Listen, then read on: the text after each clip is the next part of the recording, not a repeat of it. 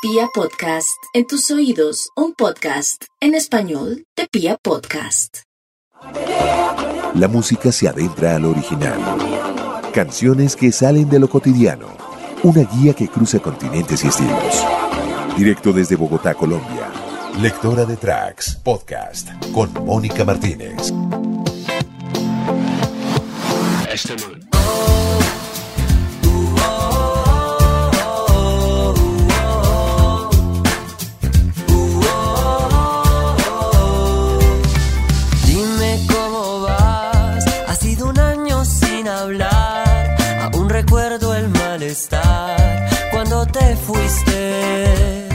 Bueno, pues estoy con un amigo de hace muchos años, creo que hace parte como de esa, de esos buenos recuerdos que tengo de los primeros, eh, de la primera década del año 2000. Es Esteban Mateus, además porque su hermano también estudió conmigo en la universidad y desde ahí empezamos a conocernos. Esteban, qué gusto poder encontrarme de nuevo contigo. Bienvenido a este nuevo capítulo de la música de lectora de tracks.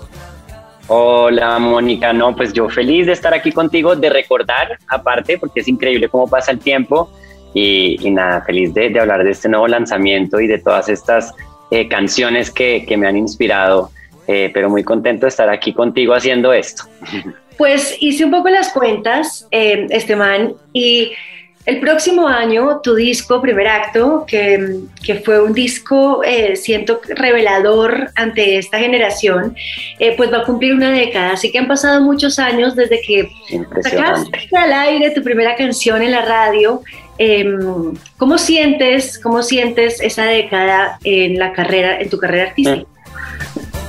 Pues la siento eh, como un momento, digamos, desde que yo empecé a hacer música hasta ahora, siento que por fin encontré el lugar donde me siento cómodo.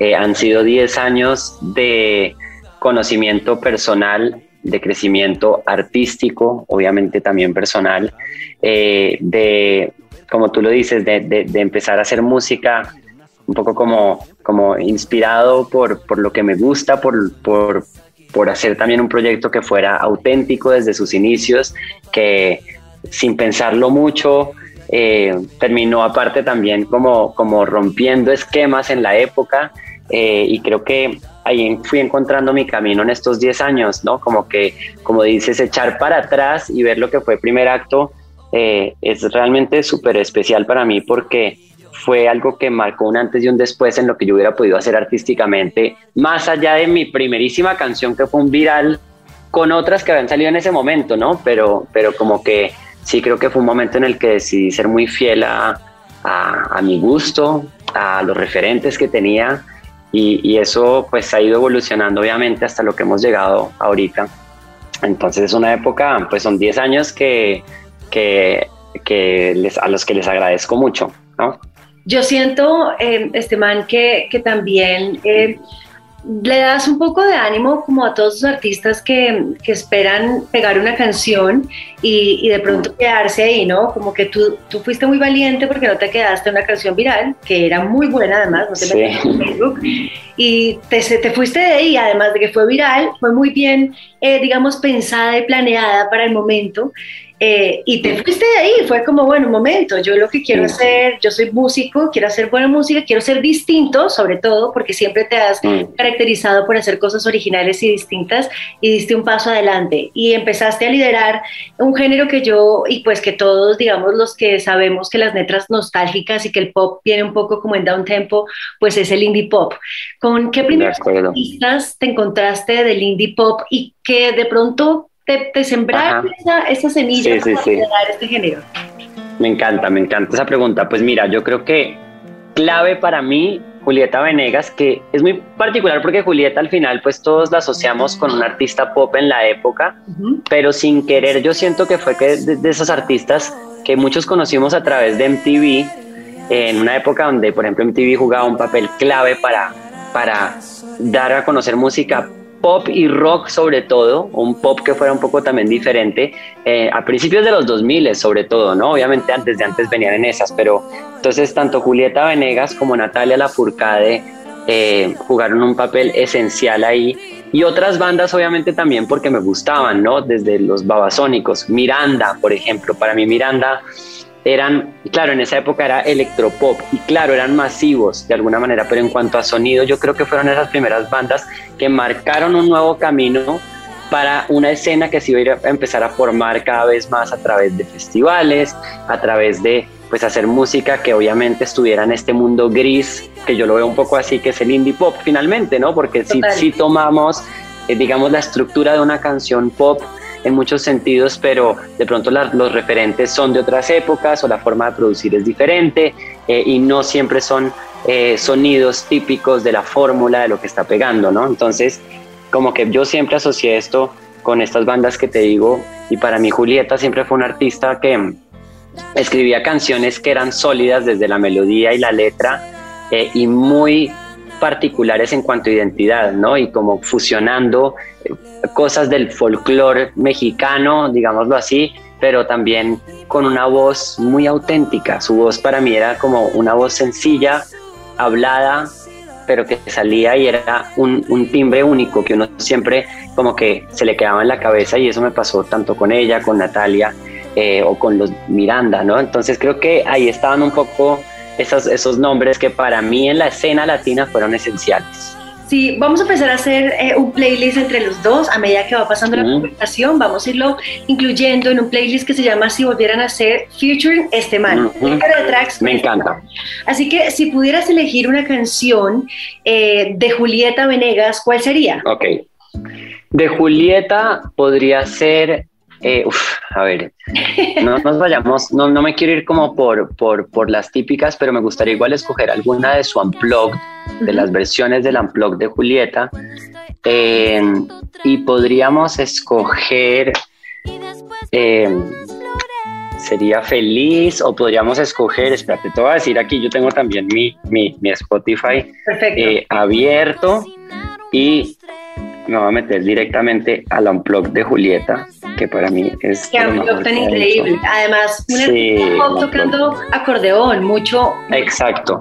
Mucho antes de muchas otras artistas eh, pues lo interpretaran, era como muy raro. Claro, las mexicanas, Total. vamos a hablar de Lila Downs, por supuesto, que también incluye en tu disco, pero, pero Julieta es la primera, ¿no? Es como Total. una revelación. Pues mira, aquí tengo, eh, qué difícil porque podría irme con, con em, andar conmigo, pero siento que, no, vámonos con lento. Perfecto, me encanta. Lento. Listo. Lento del Unplugged. ¿Qué canción escogemos de Natalia Furcade? de Natalia escojamos una que fue clave para mí en esa época, porque pues en ese momento no había lanzado eh, su disco hasta la raíz, ni, no. ni entonces en esa época Casa de Natalia Lafourcade, que era de Natalia y la, y la Porquetina, es esencial para mí, como que su voz, la producción de la canción, eh, creo que como que definen mucho también de lo que ella es también como artista. Me encanta, aquí la vamos a agregar. Desperté como en fotos del ayer.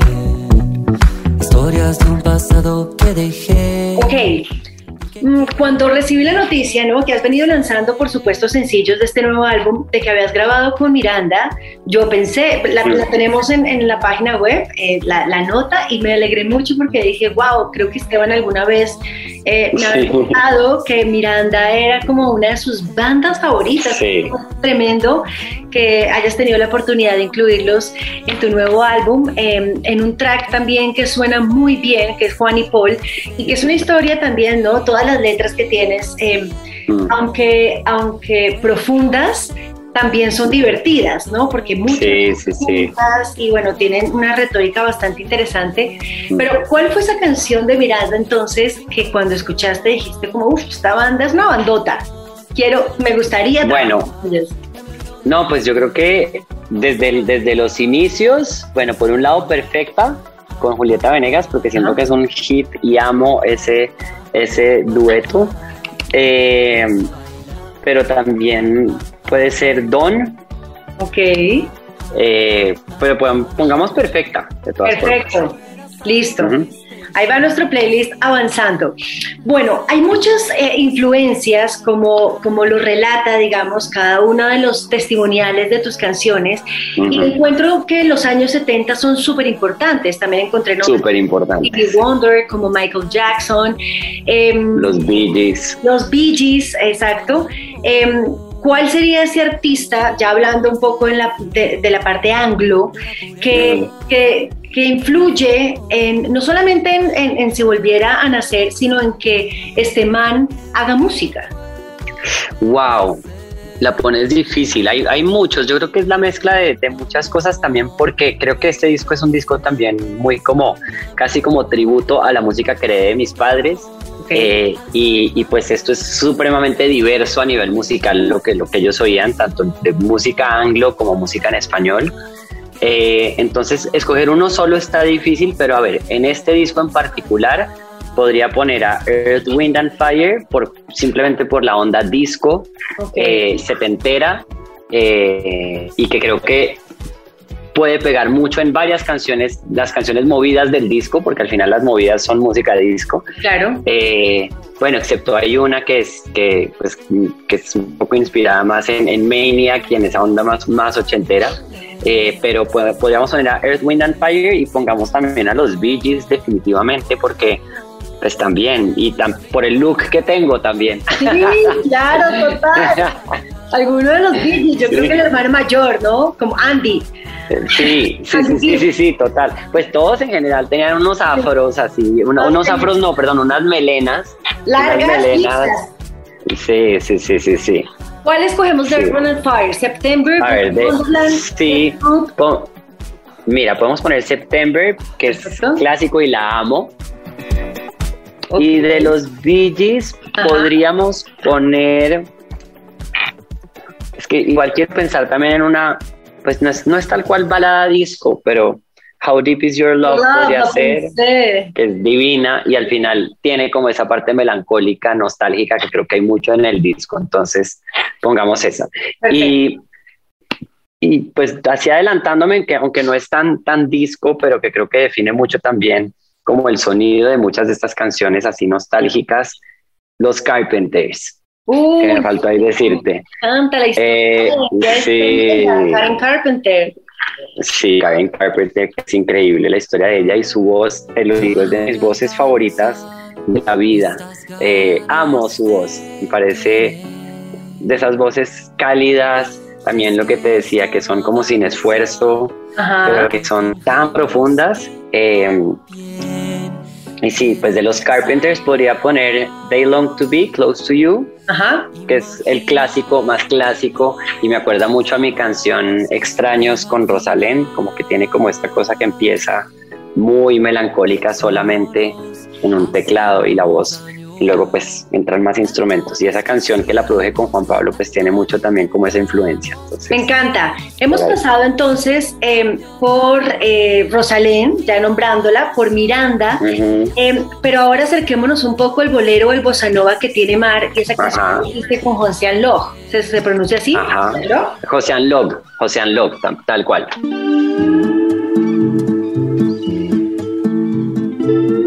Lectora de tracks, podcast con Mónica Martínez. Espérame, espérame cuando nadie me espera. Regálame las flores que prefiera. Cuéntanos un poquito de él y, también cuando arrancan a producir canción juntos, ¿cómo, cómo, cómo, cómo hacen el proceso creativo? ¿Cómo fue? Mira, esta canción, de hecho, la escribí eh, con un amigo que se llama Alberto Arcas, venezolano, con él he escrito anteriormente ya otras de mis, canciones. Es el cantante de una, de una banda venezolana que se llama O'Kills. Eh, también, pues muy conocidos, también han hecho como mucho camino por acá en México. Eh, y con él decidimos hacer esta canción. Yo le dije, mira, yo pues igual siempre he sido muy fan de los boleros y quiero hacer un bolero que me lleve un poco al mar. Quiero hacer un bolero un poco cha-cha-cha, mezcla bossa nova. Eh, pues al final es una fusión ahí. Y, y, pues más allá de eso también es un poco una dedicatoria a Jorge, a mi novio. Eh, entonces. Jorge pues se lleva dos canciones en el disco, ¿no? Para siempre Jorge se lleva, mira, Para él. sí, para siempre se las lleva Jorge. Todas las que sean de amor se las lleva, no tal cual. Recuérdame, Mar, eh, para siempre. Las no, las otras no, las otras son esos momentos donde yo vuelvo a mi nostalgia, a mis momentos así eh, difíciles de crisis que afortunadamente no los tengo realmente con, con mi pareja, pero Ok. donde son sentimientos que me encanta, de los que me encanta hablar, ¿no? y que, que la verdad amo hacer canciones de desamor y más cuando son canciones de desamor y terminan siendo un poco bailables. Eso es Oh, como claro. mi momento así de, de felicidad. Pero mira, en cuanto a amar, podríamos poner, es que es muy particular esa canción porque realmente tiene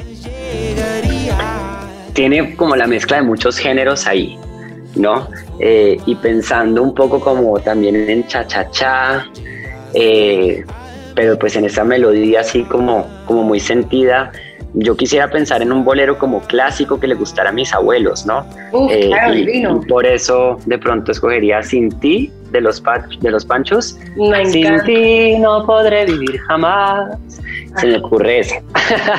Por favor, haz el Sí, cover, sí. se te oiría divino. se la he cantado a mi abuela, eso se la, la hemos cantado por ahí, en, pues como en reuniones familiares, pero sí, si algún día hago un disco de boleros, ahí entra. Y Además divino porque creo que parte de la premisa de este disco es que querías que la voz y la guitarra solas sonaran, Así es. que llenaran, llenaran el lugar.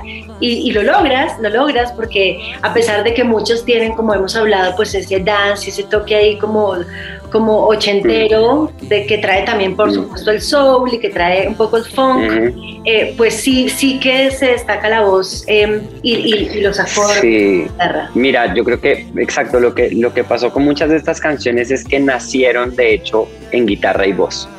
No, porque digo digo esto porque no siempre la música, o sea, hoy en día uno escribe a veces con productores que hacen un beat Y encima de eso de pronto unos acordes en un teclado más electrónico y pues surgen también. Pero como que sí había una fuerte como decisión de, de poder mantener como, eh, como que las canciones se sostuvieran en sí con el mensaje, la letra y la melodía de una manera muy fuerte y solo con una guitarra. Entonces muchas de esas canciones que son más bailables siento que también en guitarra y voz tienen que sonar muy bien, ¿no? Y eso, era un poco lo que yo estaba buscando. Entonces, pues eso es como una unidad del disco. Me encanta. Hay una canción que me llamó mucho la atención, es Milagrosa. Eh. ¿hay, hay un personaje en especial al que se lo hayas compuesto o simplemente pensaste en la comunidad LGTBI y dijiste, yo quiero que este sea un himno o te llegó por ser artista, pues muchas veces te, te deben escribir, ¿no? Hey, este man, gracias Mira. esa fuerza que nos das. Sí. ¿Sabes? Es, mira, es la, es, es la suma de muchas cosas, pero cuando la empecé a escribir, que la escribí con Juan Pablo Vega en, en el estudio, fue una canción que nació justo en el momento en el que ya estábamos produciendo otras canciones y nos dejamos un día para, para escribir una de ceros y producirla ese mismo día, así nació. Empecé un poco como hablándole, pues que quería hablar un poco de la realidad que vivían muchas mujeres, ¿no? De lo que enfrentan, lo que enfrentan muchas mujeres en, en su día a día, en el momento que salen a la calle, en el momento que salen en la noche, eh, y esa realidad. Y quise llevarlo un poco más allá y hablar de lo que enfrentan muchas mujeres trans. Eh, eh, y simplemente, y pues alrededor del prejuicio y de esta cosa del, deseo, eh, por un lado de mucha gente y del odio de muchas otras, ¿no? Pero donde hay una cosa de muy poco respeto alrededor. Y por eso nació la idea de, de, de, escribirla un poco inspirado en eso, pero creo que es una canción muy empoderadora, por un lado, eh, y que habla de una mujer que es una diosa, que es un milagro y que ella en sí es eso gracias a, al amor propio que se tiene. ¿no? Y, y, sabiendo que es una persona que así, muy sensual y todo se acepta como es y lo celebra. Eh, pero habiendo dicho que igual vive una realidad dura y que ha pasado por todo tipo de momentos difíciles. Claro. Entonces, así surgió. Okay. Me gustó mucho la historia, quería escucharla, quería saber sí. si había algo y está interesantísima.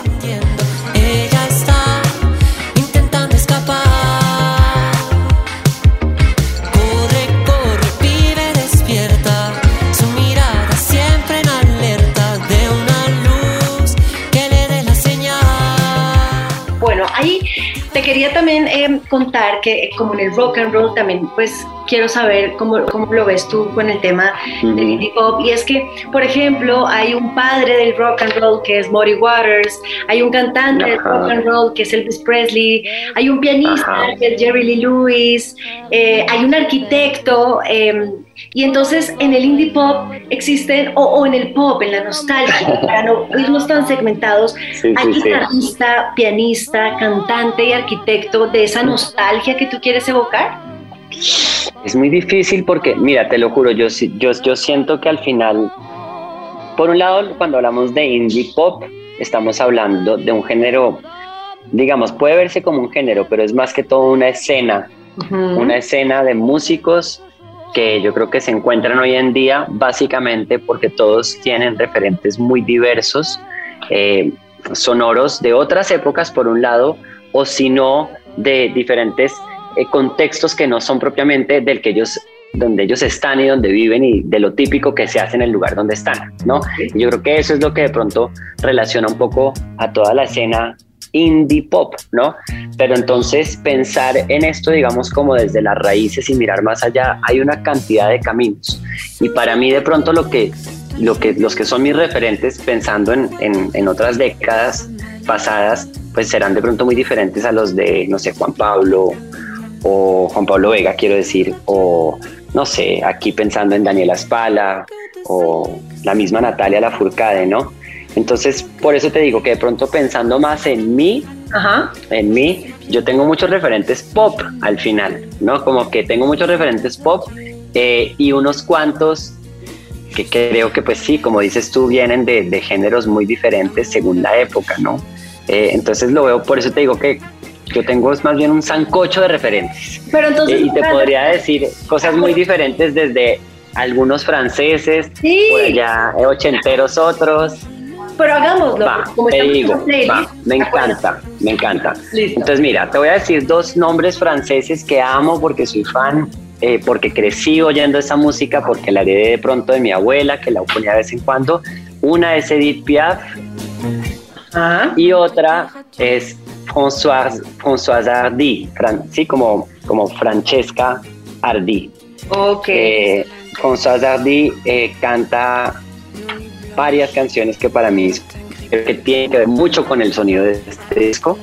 Eh, y hay una en particular que se llama Cómo decirte adiós, Cómo te dire adieu, que me encanta y que creo que va mucho por la onda de varias canciones de este disco, como Difícil Querer, eh, como eh, te alejas más de mí, hasta que tú me quieras.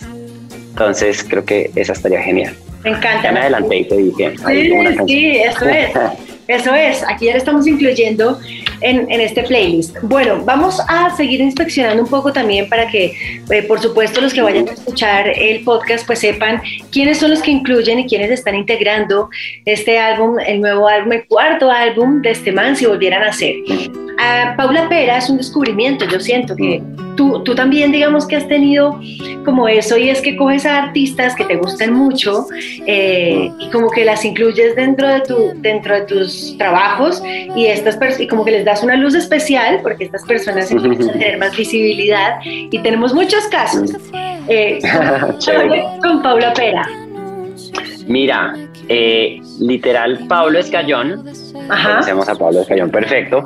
Pablo Escayón, que pues sigo hablándome con él mucho, somos muy buenos amigos. Pablo, para los, todos los que nos están escuchando, eh, era, eh, pues bueno, estaba en mi mismo colegio y se convirtió aparte en el director de mi banda, guitarrista de mi banda. Eh, ya después de un tiempo dejó de tocar conmigo y me escribió mostrándome, la música de Paula Pera, pues que es de hecho amiga de él y pues hace parte un poco de su proyecto y él produce su música. Me dijo, yo estoy, ya me ha mostrado cosas de ella y luego me dijo, le quiero mostrar una canción que de hecho Paula no, o sea, no sienta ningún, ninguna obligación de nada, pero Paula la, la escribió inspirada en usted y en su música y en lo que ha venido sacando desde estas canciones que empezaron a salir de este disco. Y la oí, oí la primera maqueta y era muy maqueta, pues uno ya sabe lo que es, lo que es una maqueta, eh, y me encantó. Dije como, no, yo necesito esta canción en el disco, porque va totalmente, cierra muy bien como como el, el, sentido de estas canciones, es como lo que me faltaba, porque fue la última que entró al final, eh, y, pues le propuse a ella y pues a Pablo hacerla, que Pablo la produjera eh, y, que me dejaran meterla a mi disco. Eh, entonces pues les gustó mucho la idea, Paula dijo que de una y pues obviamente súper dispuestos a todo. Hemos trabajado como muchas canciones de estas de lejos. Yo acá en México, ellos allá desde Colombia. Y no veo la hora de conocer en persona a Paula. Claro, imagínate.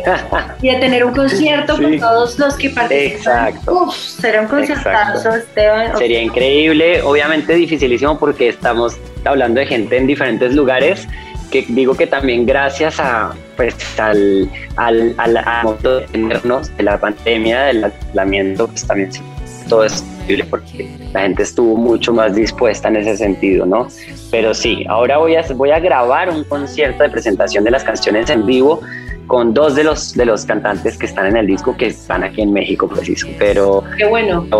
ojalá se pueda hacer con todos en algún momento o en diferentes países Lectora de Tracks, podcast con Mónica Martínez. Desde que pasó. Tú y yo la noche entera fue. Marco Mares, este man, con esta canción llamada Recuérdame. Siento. Bueno, esta canción Siento que, que, la, que, es la, que es una de las canciones que más tiene sonido nostálgico.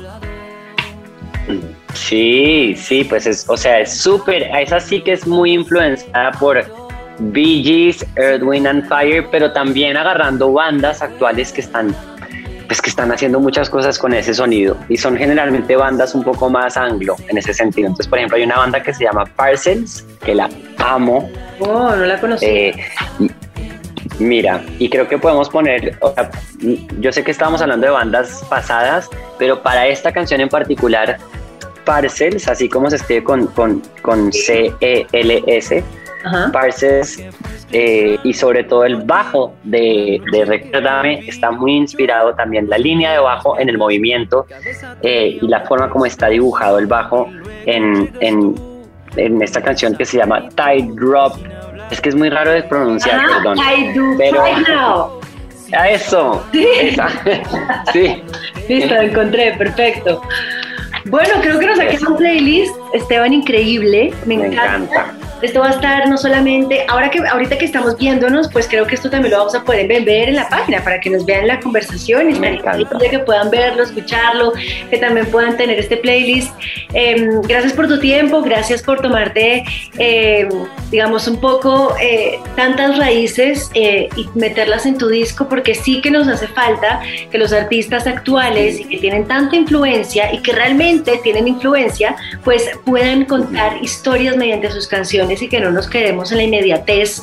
Eh, y también te agradezco que te hayas tomado el tiempo de hacer tu disco, porque a pesar de que las nuevas herramientas y digamos que las nuevas maneras de difundir la música nos está exigiendo lanzar canciones cada semana, eh, porque todo se vence muy rápido, pues tú vas a tu ritmo y vas muy bien, porque hemos hecho este disco que van 10 años y en 10 años cuatro discos, creo que es una margen súper bueno.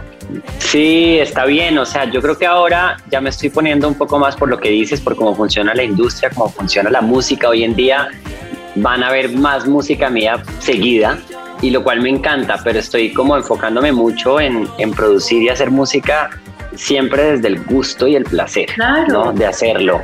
Eh, y, y, lo, y, en ese sentido ya estoy trabajando en este próximo álbum que viene, un poco pensando en eso. Wow. Eh, y eso es lo único que te puedo decir, pero, pero bueno, ya me encantará que volvamos a hacer esto para, para el siguiente.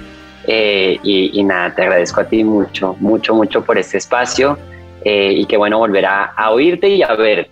Pues Esteban, mil gracias. Eh, Lectura de Tracks, un gusto también tenerte en www.lecturadetracks.com. Por supuesto, pueden escuchar este capítulo en la música, también en Pia Podcast, que es como la casa de Radiopolis de los podcasts, donde estamos ahí en el tópico música, en Spotify, en Deezer, donde lo quieran encontrar. Esteban, gracias.